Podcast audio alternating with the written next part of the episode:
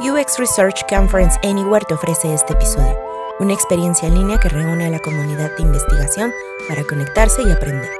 Los boletos de 99 dólares están disponibles para estudiantes, trabajadores despedidos y aquellos sin un presupuesto de desarrollo profesional pagado por su empleador. Además, los siguientes 25 boletos tienen un 10% de descuento con el código de promoción UXRMX. Así que dirígete a uxrconference.com ahora mismo y adquiere el boleto para presenciar la conferencia de investigadores más grande del mundo ahora en línea. UX Research MX.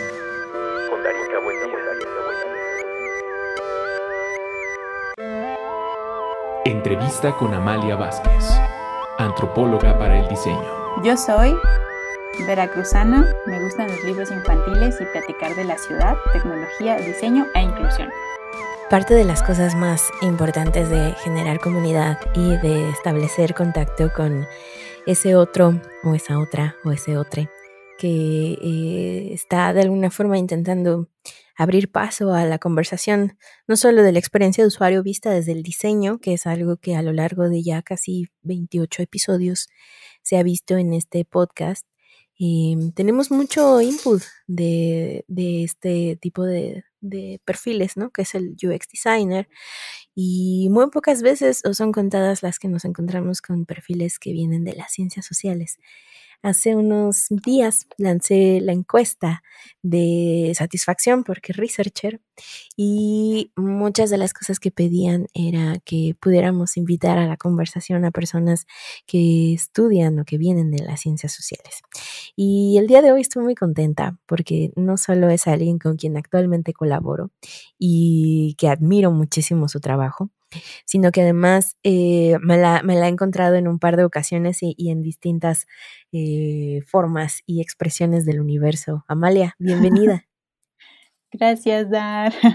Muchas gracias, igual te admiro muchísimo y estoy muy contenta de estar aquí porque soy súper fan del podcast desde el episodio 1, he escuchado todos y pues además, sí, justo te he encontrado en mil partes y creo que eh, definitivamente como el, o cómo te conocí, cómo te encontré, estuvo, estuvo muy chido y creo que también me ayudó muchísimo a dar guía a, digamos, pues sí, mi carrera como pues en el mundo del UX y que estaba yo buscando muchísimo esto y me ayudó muchísimo justo los cursos de UX Research MX. Entonces, qué chido eh. Oye, muchas gracias por, por, esos jitomatazos. La gente va a dejar de escuchar. Eh, no, la verdad es que es, es, una cosa bien, bien significativa para mí que justo lo, hablábamos hace unas semanas, ¿no? El cómo vamos evolucionando y cómo vamos aventándonos al vacío en este mundo del diseño desde las ciencias sociales es algo que no es que no nos atrevamos o que no sea sencillo, sino más bien em, sí, sí tiene un espacio de incertidumbre, ¿no? Que de por sí ya eh, la experiencia de usuario y el diseño de la investigación de repente suena como, como, como algo bien hechizo.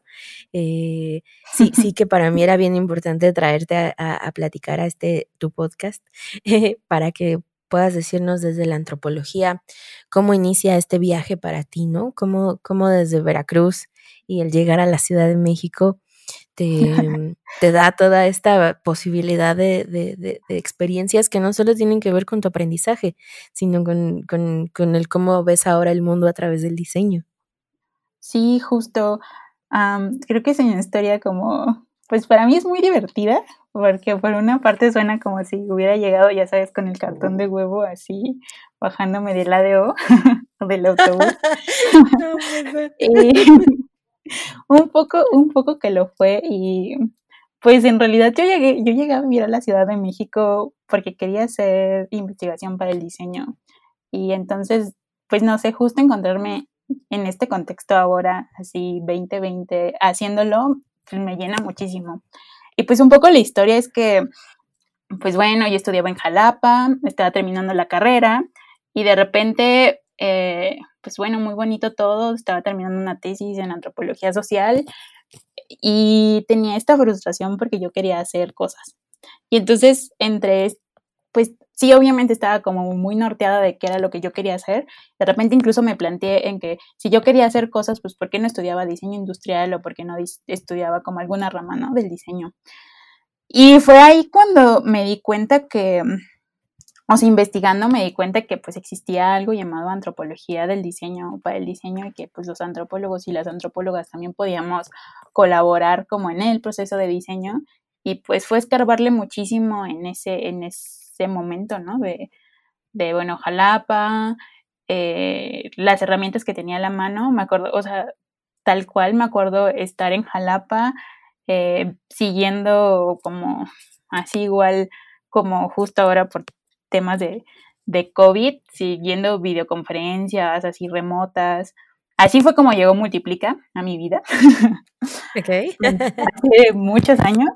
Y entonces, pues nada, fue cuando empecé a buscar opciones como laborales y fue difícil encontrar algo en, en, Jalapa y dije, bueno, me voy a mudar a la Ciudad de México, ¿no? Y, y desde entonces, pues he estado como justo tocando como muchas puertas, yendo a muchos talleres, yendo a muchos eventos. Y así fue como me di cuenta también que, pues, como que yo tenía como esta, digamos que, esta parte, ¿no? Como de que venía de la vida más académica y de que creía que debía de tener como una formación más formal en esto y por otra parte pues he estado justo haciendo, ¿no? Y, y aprendiendo al ritmo y al como viniera, ¿no? Y pues un poco, un poco de eso, ¿no? Un poco de eso fue mi parte de mi formación, un poco en el diseño, ¿no? Talleres, eventos, eh, pues sí, estar, estar ahí, ¿no? Sí, que muchas veces lo dicen como, pues es que eso es obvio, ¿no? Y es como, o sea, sí, sí es obvio, pero hágalo, ¿no? Y hágalo bien, hágalo consciente. Y, y esto que, que, mencionas primero de, de, ir como hacerlo en lo local y buscar la posibilidad de acercarse, ¿no? Como en un espacio pues un poquito más mesurado y de repente decir, bueno, jalo, ¿no? Y, y me voy a, a, a esta posibilidad de, de de algo que probablemente para muchas personas que no son de la Ciudad de México, como decías, ¿no? Puede llegar a abrumar, porque es una, es una empresa, más bien es una em, disciplina que, que es muy grande y a la vez como que abarca mucho y como que entrarle por un lado, por el otro, a veces llega a ser complejo porque no conoces realmente qué es lo que sucede, ¿no? Y lo dices muy bien, hiciste investigación, o sea, empezaste como esa eh, indagación, ¿no? Y, llegar a esos niveles de profundidad. Y una de las cosas que, que me gusta mucho de, de, tu trabajo y, que lo digo abiertamente porque lo conozco, conozco la obra del trabajo de, Amalia, es em, esta, esta conexión de articularlo mediante una historia, ¿no? Que muchas veces eh, lo escuchamos mucho y como que resuena del storytelling y que la historia y bla, bla, bla pero no es sino hasta que lo vives en carne propia y muchas veces desde otras ramas o otras perspectivas, ¿no? Es cuando realmente entiendes ese valor de la historia. ¿Cómo ha sido para ti ese viaje, Amalia? Justo, creo que ese es la, ese es el intermedio, ¿no? Ese es el, el, bueno, que hizo Amalia cuando llegó aquí a la Ciudad de México, tocó mil puertas y le dijeron, uy, chava, ¿sabes qué? Igual nos gusta tu perfil, pero no tienes experiencia. Pues bueno, llegué a un lugar que se llama IBI México, que es una biblioteca infantil y juvenil. Y entonces, pues justo ahí aprendí a eso, ¿no? A contar historias, porque pues trabajé, pues sí, en, una, en el área de, de investigación y, y, coordinaba la parte de investigación y de medición de sus proyectos en ese entonces, que eran un proyecto de fomento la lectura, de mediación de lectura en comunidades indígenas y con personas con discapacidad, pero también al mismo tiempo, pues mi equipo de trabajo me dijo, vas, ¿no? O sea, no solamente vienes aquí a investigar, o sea, sí es tu chamba, pero pues cuando investigas también metes las manos, ¿no? Y pues me tocó contarle historias a un montón de niñas y niños eh, en la ciudad. Y, creo que pues fue una experiencia muy chida, muy enriquecedora, me gustó muchísimo porque pues justo es eso, ¿no? Es el, haces investigación, también metes las manos, ¿no? También metes las manos en el proyecto, también te empapas de eso, ¿no? Y, y eso fue lo que me pasó a mí, ¿no? eh, justo, y, o sea, dando este proyecto de, de, mediación de lectura, donde pues sí lo que hacíamos era hacer, le contábamos historias a las niñas, a los niños, pero también nos teníamos como esta inquietud de, también de crear, o sea, otra vez, ¿no? Y, y además colaborado con un equipo eh, multidisciplinario, que creo que fue, eh, que es algo que, que, no sé, es como algo que, una constante, ¿no? Sobre todo si quieres trabajar en estos temas de diseño. Entonces tenía un equipo donde estaba un biólogo, una psicóloga y una artista plástica, ¿no? Y de repente se trataba de crear y pues ahí fue cuando Em, me di cuenta que muchas de las cosas que estaba yo aprendiendo, porque a la par iba como a los meetups de UX y a, los eventos de UX y aprendiendo de cosas como design thinking, pues que finalmente este tipo de aprendizaje se pueden aplicar a muchas áreas, ¿no? Y comenzamos a hacer cosas como de diseño colaborativo, ¿no? Con las niñas y los niños y como buscando esta, crear como un espacio bibliotecario en ese entonces eh, para, o sea, con los niños y con las niñas que, estaban en, ese, en esos espacios, ¿no? Trabajamos en espacios públicos de como eh, unidades habitacionales, vecindades y así, ¿no? Y pues así fue como, pues, como se, se fueron tejiendo los hilos, ¿no? Por una parte, pues comencé a amar muchísimo la literatura infantil y juvenil Ahí fue donde la descubrí, donde descubrí que ya me gustaban las historias desde mucho antes, desde mucho, mucho, mucho antes. y, y pues finalmente también como ir, que fui tejiendo los hilos también con este tema de que yo quería hacer antropología del diseño y que yo quería aplicar, hacer antropología aplicada y pues así fue. que a veces suena como, como no fácil, ¿no? Pero, pero sí como dicen, no, pues es que es, es obvio, ¿no? Y, a veces entre esas obviedades, pues no estamos mirando esos, esos matices, ¿no? O todo lo que implica esto que decías de pues, toque puertas, pero al final a veces el, el cómo mostramos, ¿no? Esos resultados o el cómo bajamos todas esas posibilidades de entregar, ¿no? Este, pues, lo que sabemos pues, se ve a veces un poco coartado, ¿no? mermado por la oferta que hay y a veces eso pues sí, sí genera stoppers, ¿no? Creo que otra de las cosas que mencionabas, ¿no? De por eso fue que llegué a, Multiplica y que se conecta con el tema del aprendizaje eh, colaborativo y esto del tema de, de ser multidisciplinarios en esta industria, ¿no?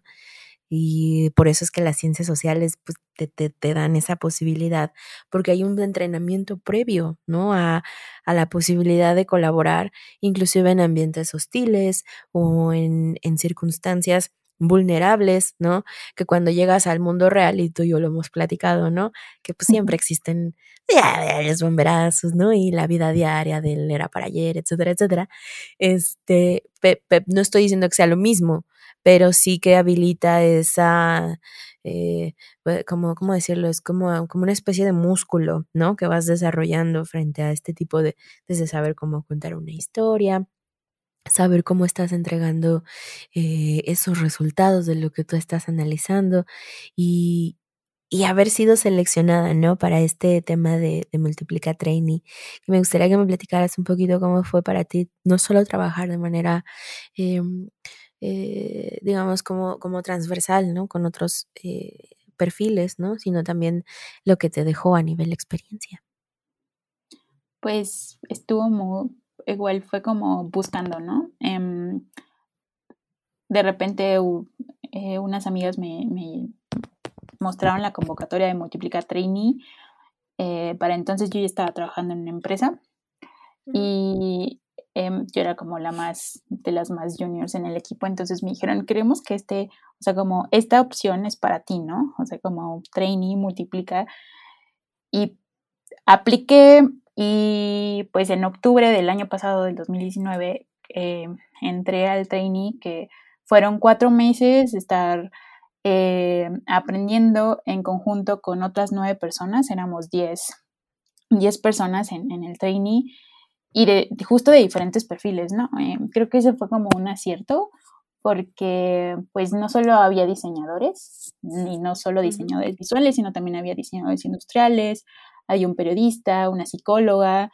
Entonces, pues justo es de repente encontrar, encontrar como está, pues por una parte que, pues sí, digamos, el conocimiento sí está sesgado, sí está como, pues por la forma en la que nos formamos profesionalmente, pues cada quien tiene como cierta, cierta expertise, ¿no?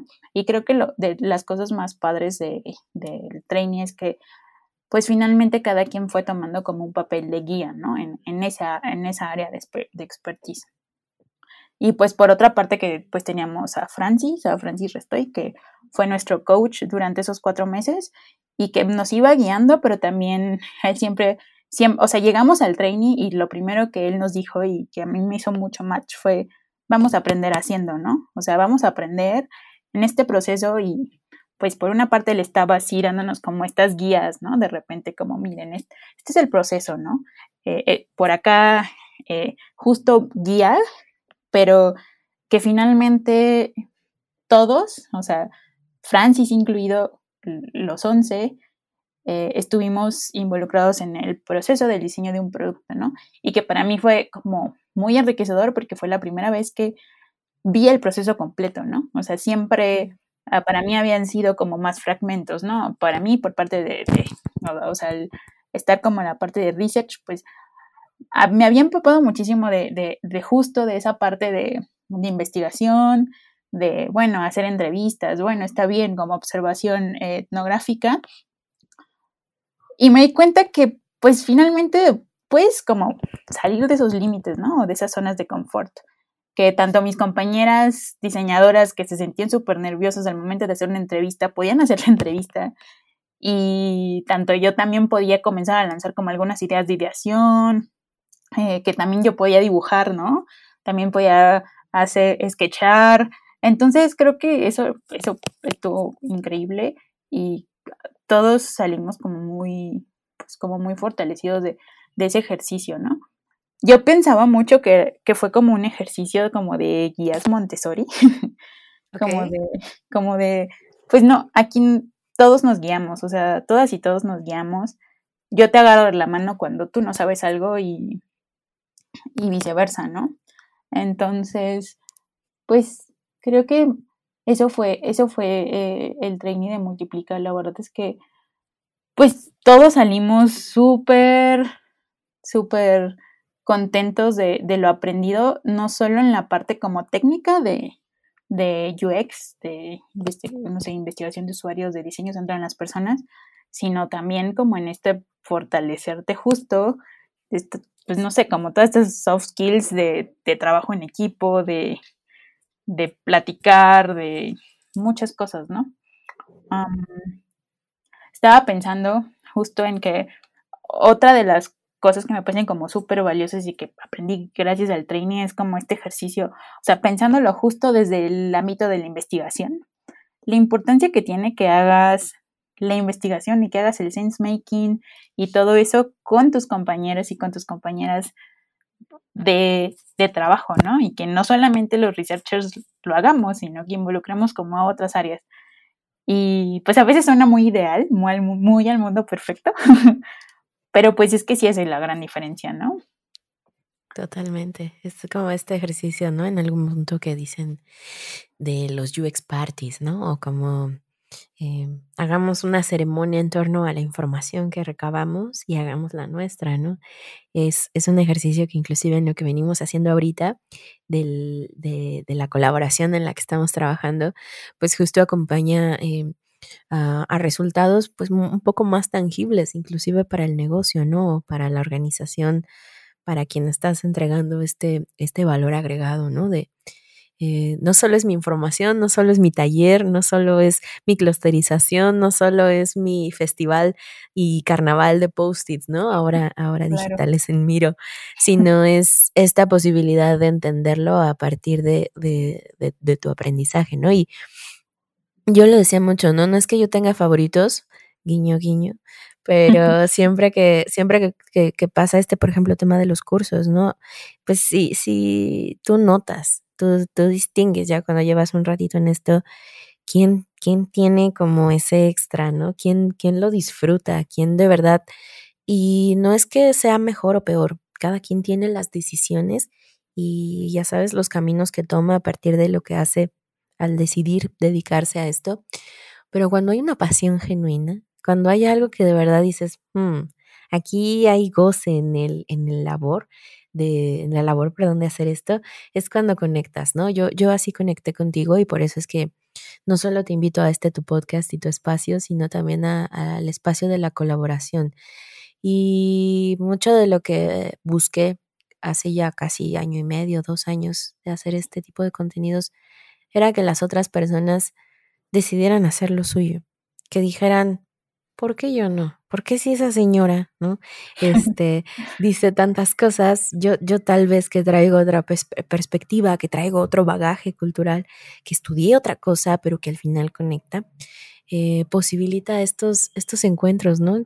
Cuéntame cómo ha sido para ti este tema de la antropología para el diseño en las sesiones uno a uno, que además estoy muy emocionada porque ya va a ser la mía, entonces cuéntame.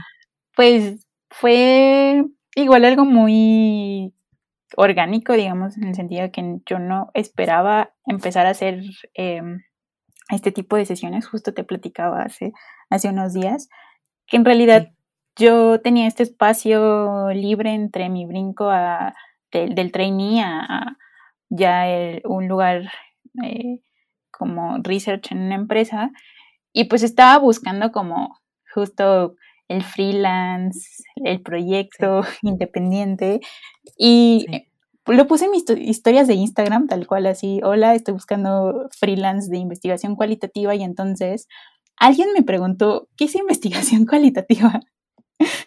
así literal. Literal. Y entonces dije, no, pues claro, o sea, tengo que explicar qué es investigación cualitativa, porque para empezar como que pensé, la gente que está leyendo mi Instagram, no, no, justo me está preguntando está lo tuyo que no. cualitativa. Ajá. exacto. Entonces yo eh, empecé a subir historias a mi Instagram tal cual de, ah, esto es investigación cualitativa, eh, nosotros eh, como antropólogos, como antropólogas, vamos, observamos, sacamos información, describimos, hacemos entrevistas y la analizamos, ¿no? Y después como que me comencé a clavar con temas que ya me habían surgido por ahí, ¿no? Eh, pues como esta pregunta de eh, cómo haces para que no, si tú eres quien está interpretando la información, cómo haces para que no, no se sesgue, si tú con tus lentes, con tu tu formación, con tu bagaje, puedes hacer una interpretación, ¿no? Entonces, tal cual fue un fin de semana que me, clavé a, hacer ese contenido y de repente tenía un montón de mensajes de mis ex compañeros de universidad, mis eh, colegas antropólogos, antropólogas, preguntándome, oye Amalia, ¿tú que te desapareciste tres años? Ahora que estás haciendo eso, platícanos más, ¿no? Y así fue como empezó, o sea, tal cual me organicé con, pues, con, la gente con la que me preguntó en un primer momento. Hicimos una primera sesión y, y después me dijeron, no, ¿sabes qué? Ese día no podemos, pero ¿por qué no hacemos otra, no? Y entonces, pues de repente ya al mes de haber empezado a hacer eh, sesiones de antropología para el diseño, antropología aplicada al diseño, ya hemos hecho como unas cuatro o cinco donde a mí lo que me movió en un primer momento fue facilitarle las herramientas a, pues a mis amigos, a mis amigas, a mis compañeras de, de escuela o no, porque también se sumaron personas que finalmente no eran, no eran solo antropólogas y antropólogos, pero un poco también disminuir la brecha, ¿no? La brecha que, que yo misma viví al momento de investigar. Y pues creo que ha sido como un ejercicio muy padre porque justo me ha dado la oportunidad de iterar muchas veces, ya cuatro veces, y um, empecé justo a, ir viendo, ¿no? O sea, quién, quién estaba tomando las, las sesiones, qué herramientas les podía yo, yo facilitar. Em, y bueno, también para mí, a mí me ha servido como a ir definiendo también qué, qué es para mí, para Amalia, en este momento la antropología para el diseño. Y eso ha sido como muy enriquecedor, ¿no? Está bien loco que digas eso, porque justo ah, llevo un rato viajándome en este tema, ¿no? De, de lo que significa para uno a nivel personal y emocional vivir todo este viaje de, pues digo, no sé si tú te acuerdas, digo, pues obviamente sí, pero cuando yo decidí estudiar psicología, mi viaje era justo como poder ayudar a las personas, ¿no? Poder facilitarles pues un camino, una forma para, para llevar más fácil la vida, ¿no? Para facilitar algo muy en, en concreto, en específico, en el momento en el que buscaran justo esta asistencia o tu servicio como tal, ¿no? Y saltar, por ejemplo, de ese deseo o de, de esa convicción, ¿no? Por la cual decides, yo quiero saber o hacer esto, a donde estás ahora, tiene mucho que ver con tu viaje personal, con lo que tú eres y con lo que a ti te significa, ¿no? Y a veces para el investigador es difícil poder separar eso, poder decir yo no soy mi usuario, yo no soy parte de esto, ¿no? Erika Hall lo dice todo el tiempo, ¿no? La línea es tan delgada que muchas veces ese sesgo también lo tienes que entrenar y lo tienes que estar todo el tiempo observando, ¿no? Y, y hasta cierta forma manipulando en qué momento es bueno hablar de mí, hablar de mi experiencia, hablar de lo que yo siento, de lo que yo vivo, de lo que yo expreso, a lo que ya se deposita o se ve eh, tal cual plasmado en tu trabajo, ¿no? Y, y, y, escucharte hablar de tu viaje y de lo que para ti significa eso, pues me hace, me hace sentir bien en ese sentido, decir, bueno, tampoco está mal voltearse y, y a sí mismo y decir, hoy sí se trata de mí, ¿no? Porque eso, eso es como también en algún punto, ¿no? Un amigo dice, es muy hippie, pero es bien real, ¿no? Cuando miras hacia ti y miras hacia adentro y lo que hace, empiezas como a proyectar, ¿no? Otras cosas que probablemente le ayuden al otro, ¿no? Y es esto de la, de la iteración y del salto al vacío y de saberte hoy pues contenta y plena en ese ejercicio, ¿no? Que, que, que yo invitaría a cualquiera que escucha esto, que si tiene la capacidad de compartir algo que sabe y que le apasiona, es muy probable que tenga muy buenos resultados, ¿no? Sí, tú acabas de decir algo súper importante que es el hecho de conocerse a, a, una misma, uno mismo. Y sí. spoiler alert. Me. Un poco de eso va, un poco de eso va la sesión de antropología aplicada al diseño, ¿no? eh, que es conocerse a sí mismo, a sí misma, para poder, eh, poder, poder generar un análisis de una interpretación mucho mejor, ¿no? Y parte de esta idea, ¿no? Creo que al inicio hablabas justo de, de pensar en el otro. Y pues el otro es un concepto que está muy constante en la antropología, porque bueno, hablando de antropología como tal, pues la antropología es una disciplina que nace en el siglo XIX de unos señores colonialistas que se fueron a ver a las islas del Pacífico Occidental a los otros, porque eran, ¿por qué les decían los otros? Pues porque eran diferentes a ellos, porque no eran occidentales. Entonces ahí justo surge este concepto del otro en antropología y también en muchas otras disciplinas. Y ¿cómo vas a conocer al otro y cómo vas a reconocer al otro si no te conoces a ti mismo, no? Y creo que muchas veces en ese sentido, y aquí va como este, este punto incómodo que me gusta de ser antropóloga en, en el diseño, es cómo vas a empatizar con el otro en contextos de diseño, cómo vas a diseñar un producto o un servicio si no has pensado en ti mismo y no te has quitado todos esos sesgos de privilegio, de contexto y de muchas otras cosas, ¿no? Eh, y pues justo es reconociéndote, ¿no? Y conociendo, yo, yo justo, eh, así como de pronto digo, hay preguntas como bien básicas que un investigador o una investigadora se tiene que hacer, ¿no? ¿Quién soy? ¿Cómo me llamo? ¿Por qué me llamo así? ¿De dónde soy? ¿Por qué soy de ahí? ¿Qué estudié? ¿Por qué estudié eso? ¿No? Eh, y todas esas son variables, variables como sociales, económicas, políticas que te hacen ponerte los lentes que te pones al momento de, interpretar el mundo, ¿no? Entonces, cuando logras reconocer eso, y cuesta un montón, y seguramente nunca nadie lo logra al 100%, puedes irte colocando en varios puntos de la, del panorama, ¿no? del, del, espacio social, ¿no? De repente jugar a, ah, ¿qué tal si lo observo aquí? ¿Qué tal si lo observo acá? A mí me parece que ese es justo uno de los puntos eh, a trabajar en términos de, de análisis y de interpretación y sobre todo, en este caso, para el diseño de productos y servicios. Sí, no, eso es, y lo dices bien claro, ¿no? No, no es, no es fácil. Y es que, a ver, ¿cuándo ha sido fácil, no? Justo tiene como este, mm, este rasgo muy particular de, del investigador, ¿no? Como enfrentarse no solo a las trabas que pudieran asomarse, ¿no? Desde una práctica en el día a día con el dueño del producto, inclusive los mismos tomadores de decisiones, ¿no? ¿Cómo ha sido para ti este viaje ahora para, para lo que viene en, en términos de, de, de, conectar con esa parte que es a lo que viene, ¿no? Además de los cursos, eh, ahora remotos por los tiempos de COVID en los que vivimos, ¿no? Pero todo este viaje de, de lo que sigue para ti, de este eh, autodescubrimiento que cada vez se va reforzando más, ¿no? ¿Qué viene? Pues creo que por una parte, creo que había algo que no había resuelto.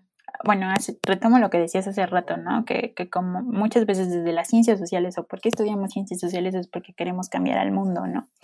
Y yo también, ¿no? O sea, yo quería, yo cuando entré a antropología social y tenía 17 años, quería cambiar al mundo también. Y muchas veces en la noche, hace un año me he dado muchas vueltas en la cabeza de por cómo estoy cambiando el mundo yo desde lo que hago, ¿no? Lo que hago en este momento que, eh, eh, pues sí, ya, ya estaba justo en, temas de diseño y de, productos y de servicios. Y yo decía, bueno, em, creo que justo mi papel es ser incómoda y cuestionar, ¿no? Cuestionar el momento de diseñar. Y seguramente si escuchan esto mis compañeros del training se van a reír mucho porque saben que sí. y em, creo que un poco viene para mí eso, ¿no? O sea, quiero, quiero seguir siendo como ese, ese punto como crítico al momento de tomar decisiones de diseño. Y y a través de eso poder mejorar eh, los productos y los servicios que, consumimos, ¿no? Y si algo a mí me interesa, como en este momento, eh, es eh, justo poder, pues, seguir picando piedra en estos temas de diseñar para personas que, que están en condiciones de desigualdad, ¿no? Por ejemplo, y que es algo que me quedó clarísimo después de haber estado más de un año, casi dos años trabajando para, para la biblioteca, ¿no? Para, para trabajar con personas con discapacidad, por ejemplo. Que en términos de diseño tenemos muchísimos retos y que sé que hay gente que, que lo está haciendo y que se le está rifando en eso. Y pues sin duda, para mí, ese es como algo en donde yo quiero, quiero estar, ¿no? En algún momento eh, de la vida. Y, y pues, no sé, justo eh, digamos que hacia allá estoy como eh, intentando abrir paso, em, también diseñar para, sí, justo, no solo diseñar en términos de Ciudad de México, ¿no? Luego eso es como una de las cosas que, me cuestiono mucho cuando, cuando hacemos investigación de usuarios, quiénes son nuestros usuarios y a quién nos, nos, acercamos y a quiénes reclutamos, ¿no? Entonces me, me parece bien, bien chido, me ha tocado escuchar y y conocer proyectos que dicen, no, nosotros estamos yéndonos a escuchar también a la periferia o estamos escuchando, empezando por otros estados, ¿no? De, de México. Entonces, para mí esa ya me parece que es como el primer granito de arena o la primera piedra lanzada. Entonces, pues eso, y lo estás haciendo, lo, estás haciendo, lo super estás haciendo. Eh, esta perspectiva y este, esta mirada, este bagaje que traes, pues te da también, ¿no? Como eh, al final posibilita, ¿no? Y, y genera otro tipo de, herramientas, ¿no? no es lo mismo un chilango que ya está bien sesgado por este caos, ¿no? Que vivimos todos los días, este, y, y, que tu mirada, ¿no? Hace como de, a ver, es que esto, esto no, tú no lo estás viendo por A, B, C, ¿no? Y creo que eso es, eso es muy enriquecedor siempre en los proyectos. Ahora bien, creo que para ir más o menos este, cerrando este, este bonito episodio que sin duda también, también iteró, ya luego les contaremos por qué.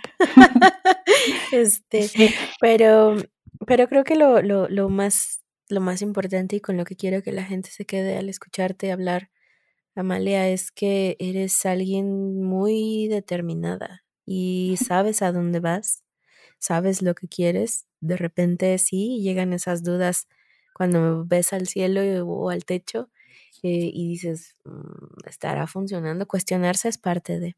Cuando crees que ya estás seguro y cuando crees que ya la tienes, pues creo que ahí es donde ya te quedaste, ¿no? Y yo admiro mucho tu trabajo, admiro mucho lo que haces, me da mucha satisfacción no solo haber compartido con tiempo contigo el poco conocimiento que en algún momento se acumuló, sino ahora esta, esta colaboración, ¿no? Que ya espero en un futuro eh, sacar un episodio de eso también y, platicar sobre los retos que, que hubo alrededor de, pero el diseño de, la experiencia y de los servicios no solo se queda en una aplicación, no solo se queda en, en, lo bonito que pueda lucir o no, un wireframe o una interacción, sino todo aquello que genera detrás, ¿no? Que, que justo entabla estas relaciones de confianza y, me dará mucho gusto seguirte viendo creciendo en este viaje. Eh, yo estoy ahí apuntadísima. Si la gente ahora que escuche esto se quiere poner en contacto contigo y quiere aprender sobre antropología aplicada al diseño contigo, que es algo que recomiendo 100%, porque así como lo dijo ella, puede incomodar, pero lo que incomoda también cuestiona y lo que cuestiona funciona. Entonces, ¿en dónde te buscamos? ¿Cómo te encontramos?